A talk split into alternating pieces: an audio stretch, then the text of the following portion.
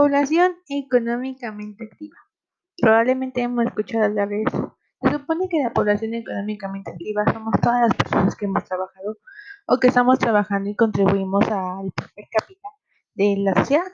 En este caso, la movilidad social y el aumento de la población económicamente activa, después del término de una licenciatura, ha disminuido de manera grave.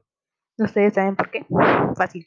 Se dice que la fuga de cerebros es la respuesta inmediata a lo que esta demanda de educación nos a entender prácticamente nosotros estamos evitando seguir en la población de aquí como un modelo de que si solamente sigo estudiando, lamentablemente el gobierno solamente quiere que mi mano de obra sea demasiado barata. Y no, no estoy cobrando por lo que sé, sino por lo que sé y por mis años de estudio.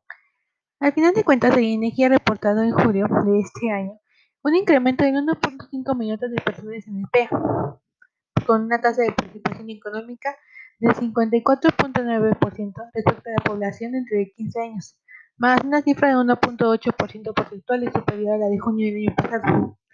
Más bien, en cambio, hay una luz verde ante todo esto, el proyecto de educación continua.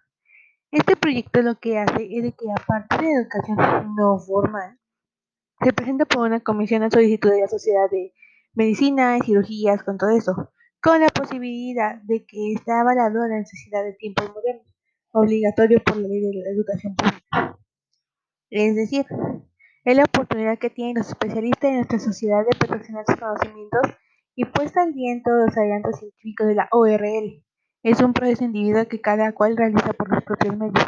El programa de educación continua de la sociedad debe intentar mejorar y permitir que ese proceso sea más fluido. Y pues sí, ha favorecido y estimulado permanentemente a nuestra sociedad y en forma personal cada uno de sus integrantes lo cual se perfecciona y se difunde a través de muchas perspectivas. Al final de cuentas, nuestra fuga de cerebro seguirá, y espero, con muchas ansias, poder ser uno de los integrantes de esta fuga. Al final de cuentas, siempre tenemos la razón cada uno de nosotros.